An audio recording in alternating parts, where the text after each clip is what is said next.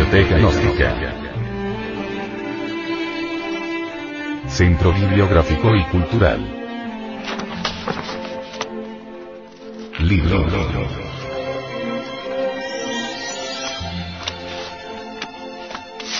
El misterio del áureo florecer.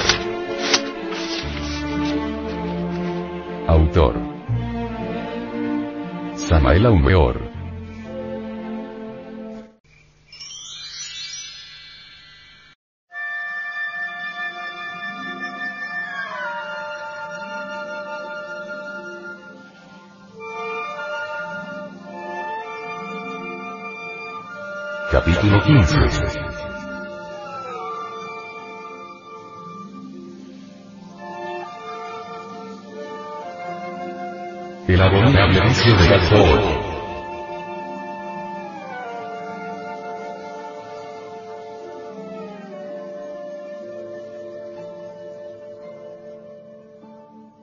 Muy lejos de aquí, de esta mi querida patria mexicana, viajando por otros caminos, Fui llevado por los vientos del destino a esa antigua ciudad sudamericana que en tiempos precolombinos se llamaba Bacatá, en el típico lenguaje chipcha. Ciudad bohemia y taciturna con mentalidad criolla del siglo XIX. Un oso poblado en el Valle Profundo. Urbe maravillosa de la que cierto poeta dijera. Gira la ciudad de Bacatá bajo la lluvia como un desnivelado carrusel la ciudad neurasténica que cubre sus horas con bufandas de nubes. Entonces había comenzado la Segunda Guerra Mundial.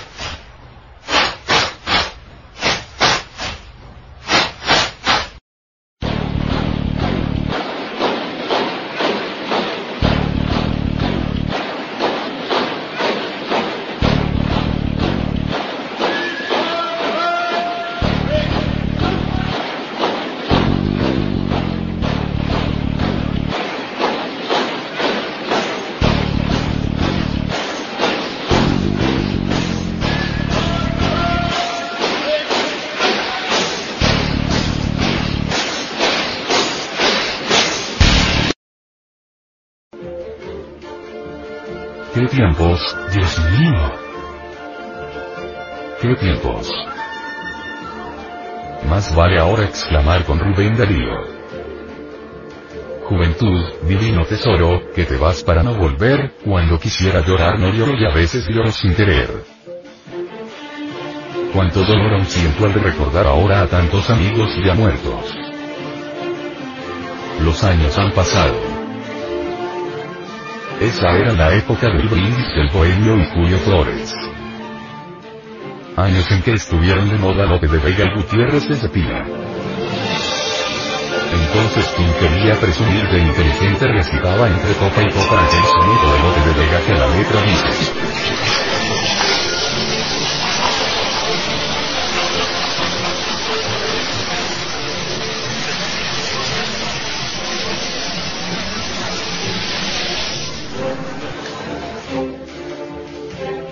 Soneto me manda a ser violante, en mi vida me he visto en tal aprieto, 14 versos dicen que es soneto, burla burlando van los tres delante.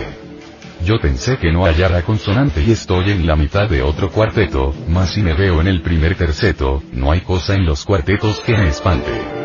Por el primer terceto voy entrando, y aún presumo que entré con pie derecho, pues fin con este verso le voy dando.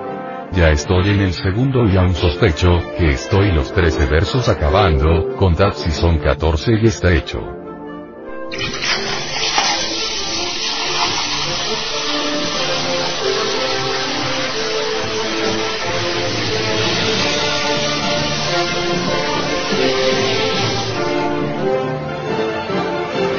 Ostensible que en aquel ambiente criollo que bardos desvelados concluían esta clase de declamaciones entre gritos de admiración y salvas de aplausos.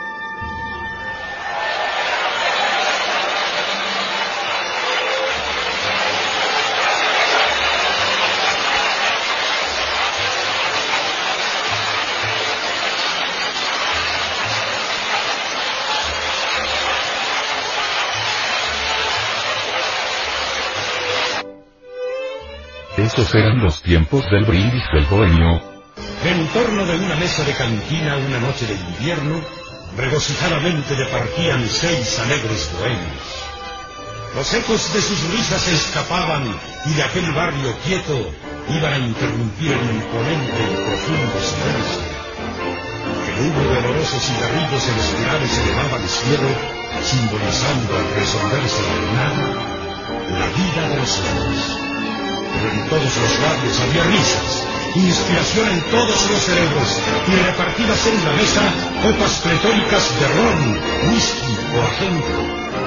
Era curioso ver aquel conjunto, aquel grupo bohemio del que brotaba la palabra chusca, la que vierte veneno, lo mismo que melosa y delicada la música de un verso. Años en que los caballeros se jugaban hasta la vida por cualquier dama que por la calle pasara.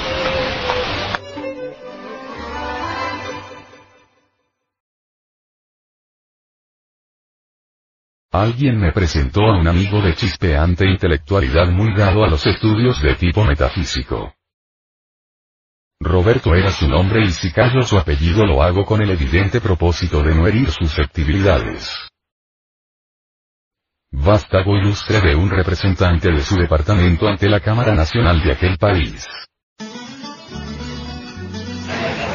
con la copa de fino bacará en su diestra, ebrio de vino y de pasión, declamando aquel bardo de cabellera alborotada, sobresalía por doquier ante intelectuales, en tiendas, cantinas y cafés. Ciertamente era algo digno de admirarse en aquel mancebo la portentosa erudición que poseía. Tan pronto comentaba a Juan Montalvo y sus siete tratados como recitaba la marcha triunfal de Rubén Darío. Ya viene el cortejo, ya viene el cortejo, ya se oyen los claros clarines, la espada se anuncia con vivo reflejo, ya viene oro y hierro, el cortejo de los paladines.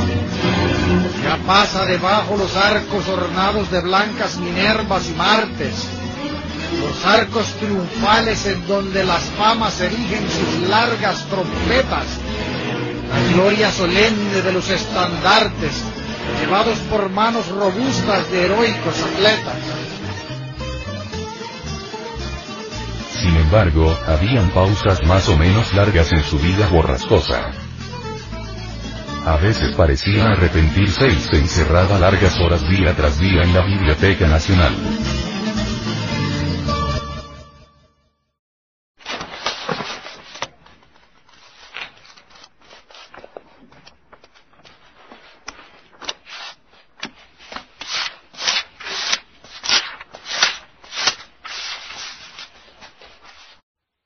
Muchas veces le aconsejé abandonar para siempre el abominable vicio del alcohol, más de nada sirvieron mis consejos tarde o temprano regresaba y doncella sus antiguas andanzas.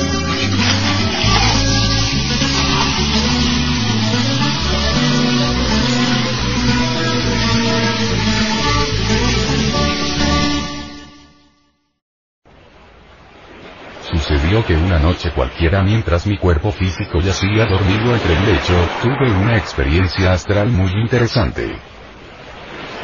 Con ojos de pavor me vi ante un horrendo precipicio frente al mar,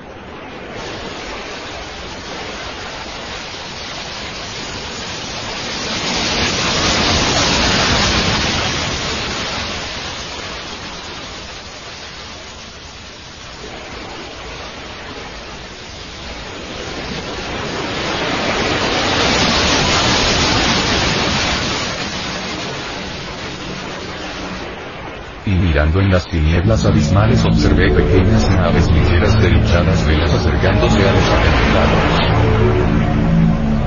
Los gritos marinos y el sonido de anclas y me permitieron verificar que aquellas pequeñas embarcaciones habían llegado a la tenebrosa orilla.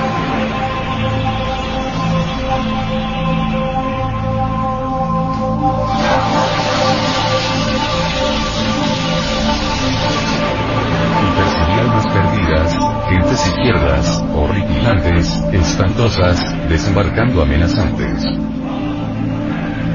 Vamos sombras ascendiendo hasta la cumbre donde Roberto y yo nos encontrábamos. Aterrorizado el Marcelo arrojó de la cabeza al fondo abismal cayendo como la pentalfa invertida y perdiéndose definitivamente entre las aguas tormentosas. No puedo negar que yo hice lo mismo, mas en vez de hundirme entre aquellas aguas del fondo, floté deliciosamente mientras en el espacio me sonreía una estrella. Es ostensible que aquella experiencia astral me impresionó vivamente comprendí el porvenir que le aguardaba a mi amigo.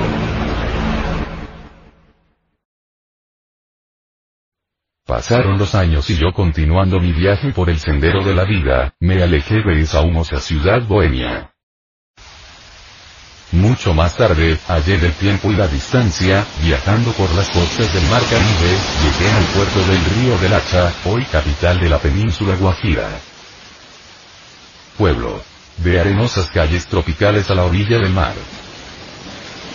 Gentes hospitalarias y caritativas de rostro quemado por el sol.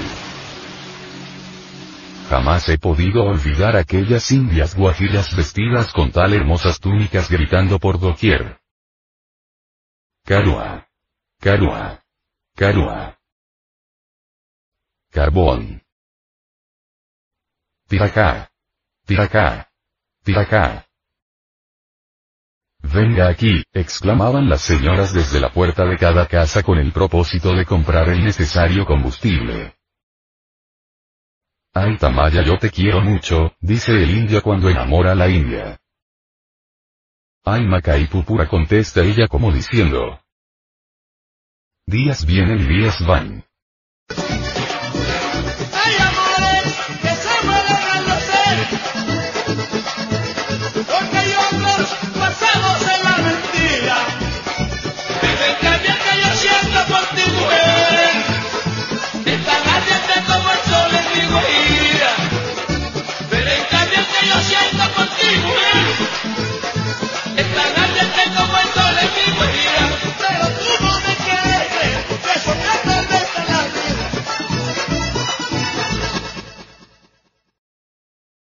Existen casos insólitos en la vida, sorpresas tremendas. Una de ellas fue para mí el encuentro con aquel bardo que antes conociera en la ciudad de Bacatá. Vino aquel a mí declamando en plena calle, ebrio de vino.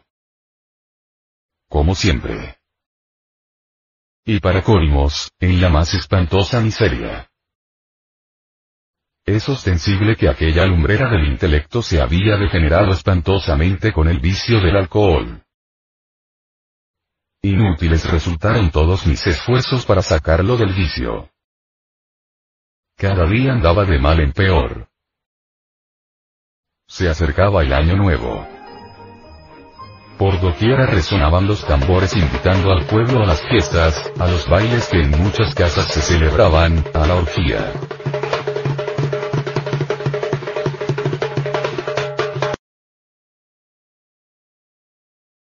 Cierto día estando yo sentado bajo la sombra de un árbol en profunda meditación, hube de salir de mi estado estático al escuchar la voz del poeta. Había llegado Roberto con los pies descalzos, el rostro demacrado y el cuerpo semidesnudo. Mi amigo era ahora un mendigo. El yo del alcohol lo había transformado en limosnero. Mirándome fijamente y extendiendo su mano derecha exclamó. Dadme una limosna. ¿Para qué quieres tú la limosna? Para reunir el dinero que me permita comprar una botella de ron. Lo siento mucho amigo. Créame que yo jamás cooperaré para el vicio. Abandone usted el camino de perdición. Una vez dichas estas palabras aquella sombra se retiró silente y taciturna. Llegó la noche del año nuevo. Aquel bardo de melena alborotada se revolcaba como el cerdo entre el lodo bebiendo y mendigando de orgía en orgía.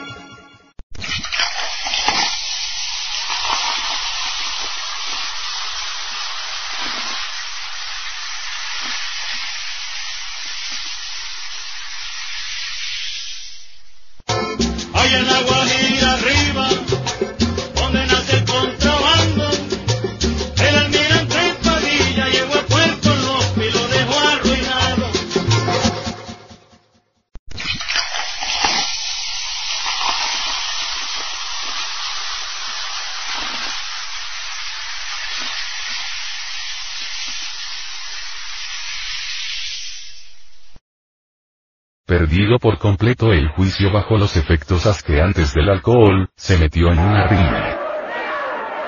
Algo dijo y le dijeron, y es evidente que le dieron tremenda zurra.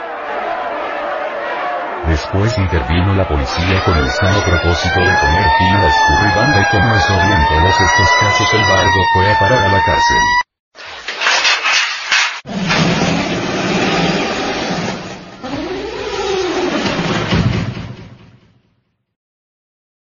El epílogo de esta tragedia cuyo autor fue naturalmente el yo del alcohol, es realmente macabro y espeluznante pues aquel poeta murió ahorcado. Dicen los que lo vieron que al otro día lo encontraron colgado del cuello en las mismas rejas del calabozo. Las pompas fúnebres estuvieron magníficas y mucha gente concurrió al panteón para dar el último adiós al bardo.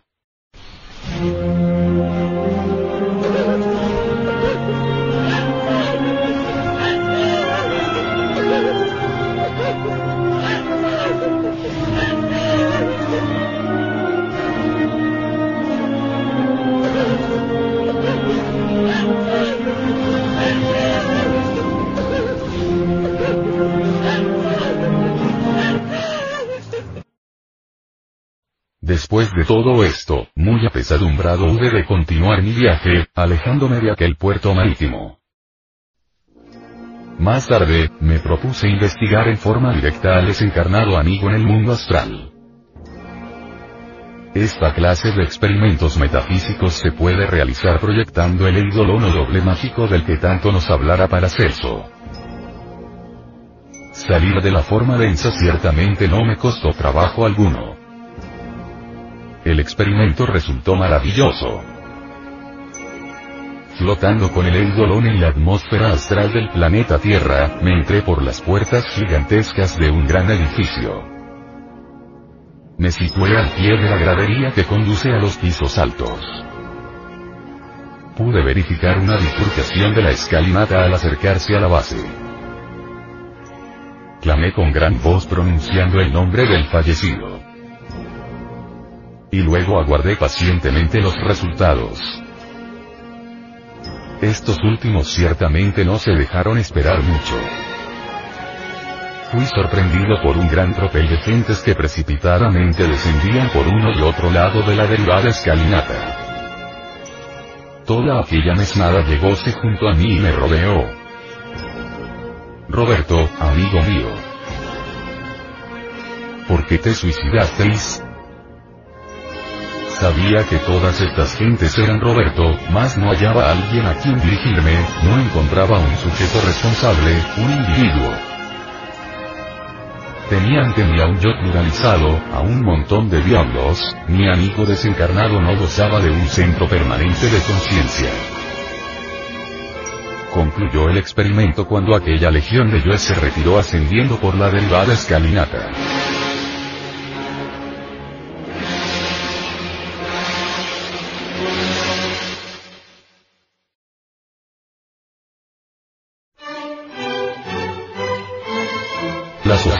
Asociación de Estudios Gnósticos, Antropológicos, Psicológicos y Culturales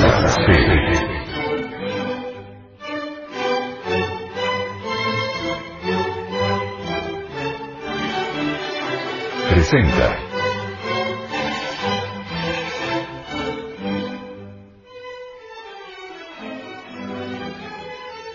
La Semana Cultural Gnóstica Soto no al alcohol. Iniciación. Intoxicación y muerte por el vicio del alcohol.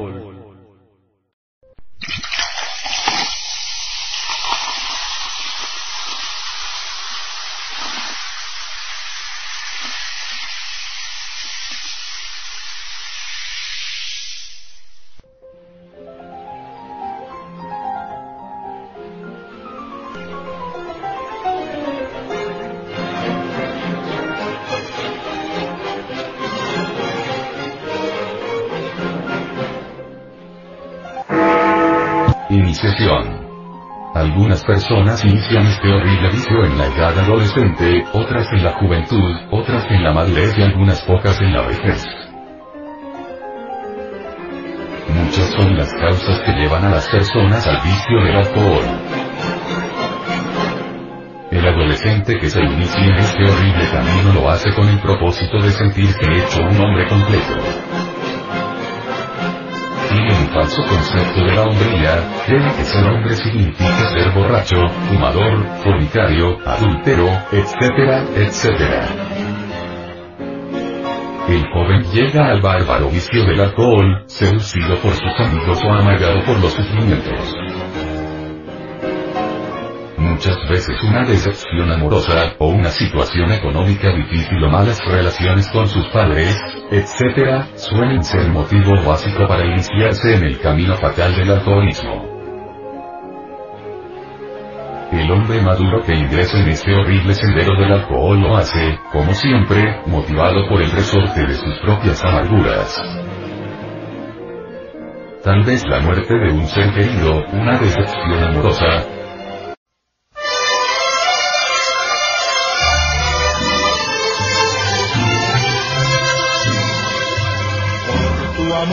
que tanto quiero y tanto extraño. Que me sirvan otra copa y muchas más. Que me sirvan de una vez a todo el año. Que me pienso seriamente emborrachar. Te cuentan que me vieron muy borracho, orgullosamente diles que es por ti, porque yo tendré el valor de no negarlo. Gritaré que por tu amor me estoy matando y sabrán que por tus besos me perdí.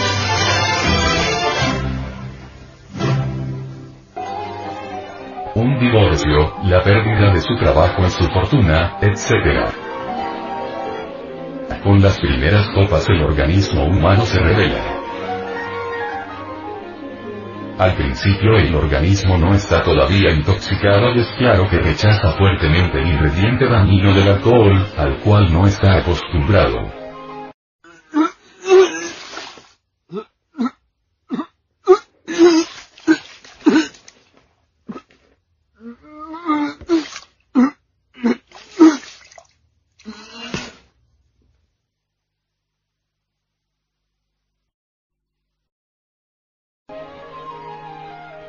Vómito, los malestares del estómago después de las grandes borracheras, etc., son síntomas que utiliza el organismo para eliminar el nocivo ingrediente. La lucha del organismo suele ser muy fuerte pero la voluntad maligna se propone violentarlo y lo consigue. No hay borracho que no tenga tragedia moral. Borracho ya intoxicado sabe guardar muy en secreto esa tragedia. El borracho que está iniciándose en el vicio siempre exterioriza su tragedia, pero cuando comprende que la gente no lo entiende, prefiere callarse.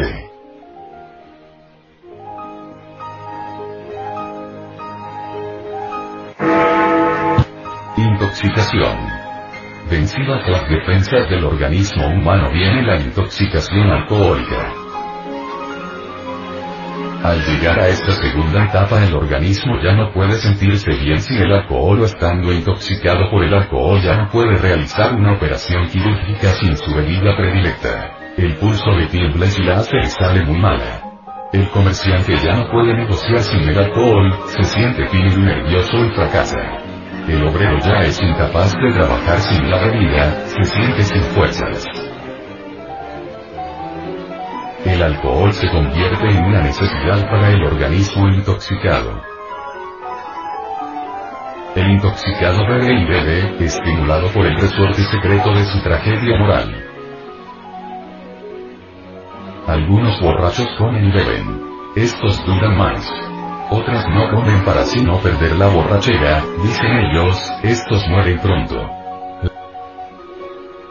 La comida favorece todo el bolo digestivo, pero la falta de comida deja de eso el organismo totalmente indefenso. El resultado es la muerte rápida.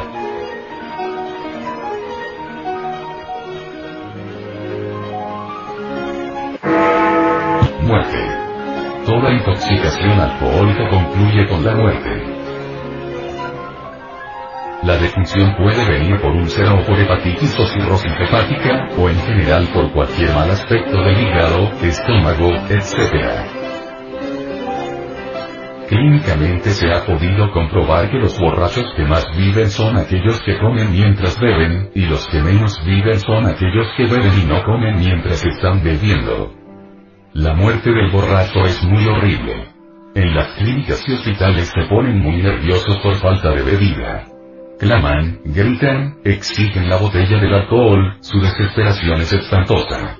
Algunos mueren vomitando sangre, otros con terribles diarreas sanguinolentas, etc. Psicología del borracho. El borracho plenamente intoxicado todo lo gasta en el vicio. Cuando ya el intoxicado no tiene que gastar, entonces se vuelve mendigo, ladrón, escapador, o en el mejor de los casos nada más que un simple pedigüeño de alcohol, un mendigo del alcohol. El intoxicado pierde todo concepto de honor, de la dignidad, de la responsabilidad, etc., y solo le interesa una sola cosa en la vida. Beber.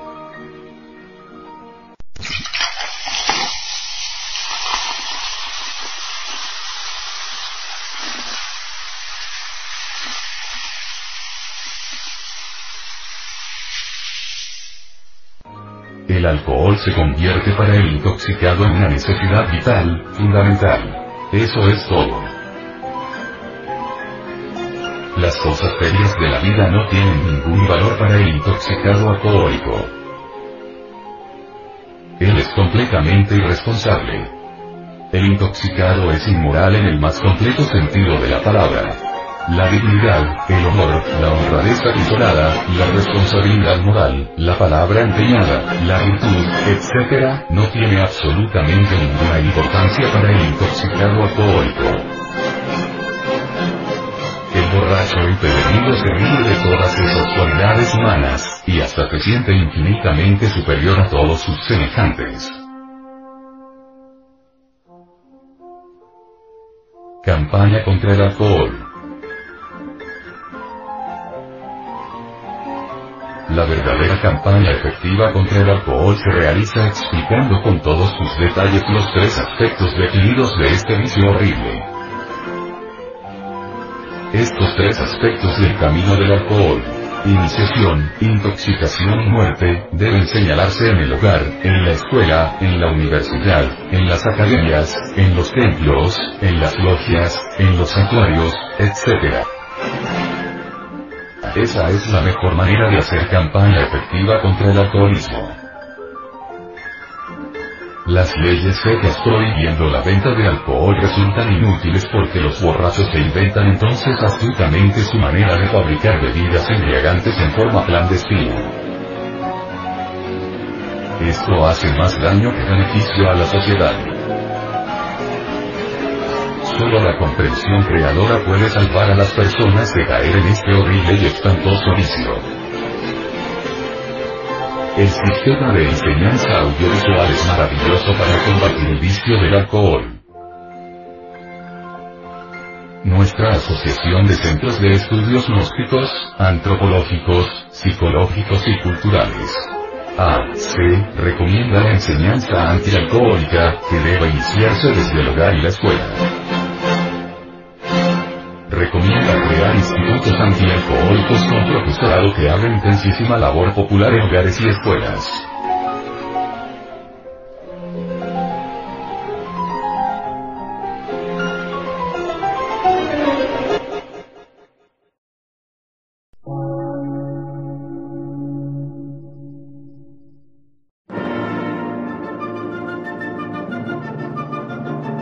Emisora, gnóstica, transmundial por una nueva civilización y una nueva cultura, sobre la faz de la Tierra.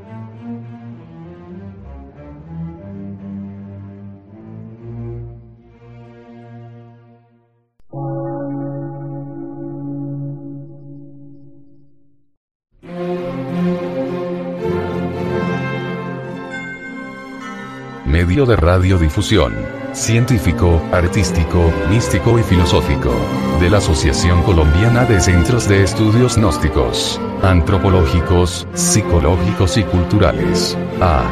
C.